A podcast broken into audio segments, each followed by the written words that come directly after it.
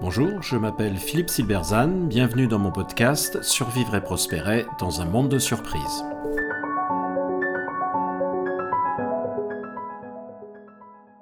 La quête de la grande idée, maladie infantile du management.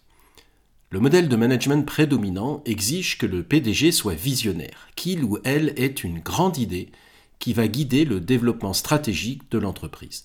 Il proclame que l'existence de cette vision est une condition indispensable à la performance et qu'elle est en particulier nécessaire si l'entreprise veut être pionnière dans son industrie. Évident Eh bien, pas pour tout le monde et en particulier pas pour Steve Jobs. En 1995, le journaliste Bob Cringely réalise une longue interview de Steve Jobs. Fondateur d'Apple en 1976, Jobs se fait virer de son entreprise en 1985 après s'être fâché avec John Sculley, le PDG qu'il avait pourtant lui-même recruté. Après Apple, Jobs crée Next, qui développe un ordinateur et un système d'exploitation révolutionnaire. Ni Kringsley ni Jobs ne le savent encore au moment de l'interview, mais un an plus tard, Apple rachètera Next et Jobs reprendra les rênes de son entreprise pour réaliser l'un des plus spectaculaires redressements d'entreprise de l'histoire américaine. Au moment de l'interview, Jobs est donc plutôt détendu et parle très librement. Apple semble loin, il évoque de nombreux sujets, mais un en particulier est intéressant, c'est celui de la croyance qu'il faut une grande idée pour diriger une entreprise. Voici ce qu'il dit et le propos vaut la peine d'être cité intégralement. Je cite Une des choses qui ont vraiment abîmé Apple est que, après que je sois parti, Scully a contracté une maladie très grave. Et cette maladie, j'ai vu d'autres personnes l'avoir aussi, c'est penser qu'avoir une grande idée, c'est 90% du travail. Et vous dites ensuite aux gens, voilà cette grande idée, pensant que, bien sûr, ils peuvent la réaliser. Le problème avec ça est qu'il y a une quantité énorme d'artisanat entre une grande idée et un grand produit. Et alors que vous faites évoluer cette idée, elle change et elle grandit.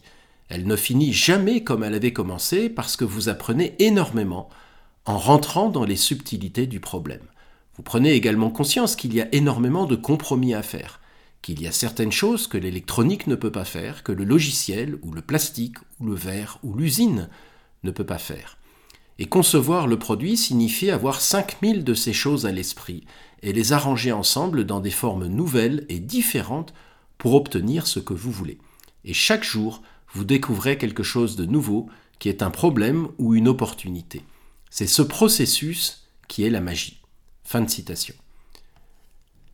L'idée n'est donc qu'un point de départ, elle est une matière première manipulée tout au long du processus et elle se compose d'autres idées toutes aussi importantes sur le logiciel, le plastique, la fabrication, les contraintes, les coûts, dans un processus au cours duquel l'une mène à l'autre, l'une contraint l'autre, l'une rend possible l'autre, l'une suggère l'autre, comme un grand patchwork qui prend forme progressivement. Plus loin, Jobs utilise une belle métaphore, en racontant que quand il était encore gamin, un de ses voisins l'avait invité à regarder une machine qu'il ne connaissait pas, un tambour de polissage de pierre. Le voisin met quelques cailloux, ajoute un liquide et demande à Jobs de revenir un peu plus tard. Et quand il revient, ils ouvrent le tambour. Et Jobs raconte Sont sortis de ce tambour ces cailloux polis incroyablement beaux. Ces cailloux qui avaient passé des heures à se cogner et se frotter les uns contre les autres, en faisant du bruit, étaient devenus de beaux cailloux polis. Ça a toujours été ma métaphore pour une équipe travaillant sur un projet qui les passionne. C'est au travers de l'équipe, des cailloux qui se cognent et qui se frottent, qui s'engueulent et qui se confrontent, qui font du bruit et qui se polissent eux-mêmes, que se polit l'idée. C'est dur à expliquer, mais ce qui en résulte n'est certainement pas le produit d'une personne. Jolie métaphore pour montrer combien le management et plus spécifiquement l'innovation et l'entrepreneuriat reposent sur une conception erronée de ce qu'est une idée et de son rôle. L'idée n'est pas le point de départ nécessaire proposé par un génie créatif. Elle est le produit d'un processus collectif et ce processus est très mal formalisable parce qu'il dépend largement de la dynamique de l'équipe qui le conduit. Et cette dynamique comprend également des conflits et des frottements qui sont résolus de manière créative. Ce n'est pas une croisière pour retraités, ces frottements et ces conflits sont la condition du grand produit.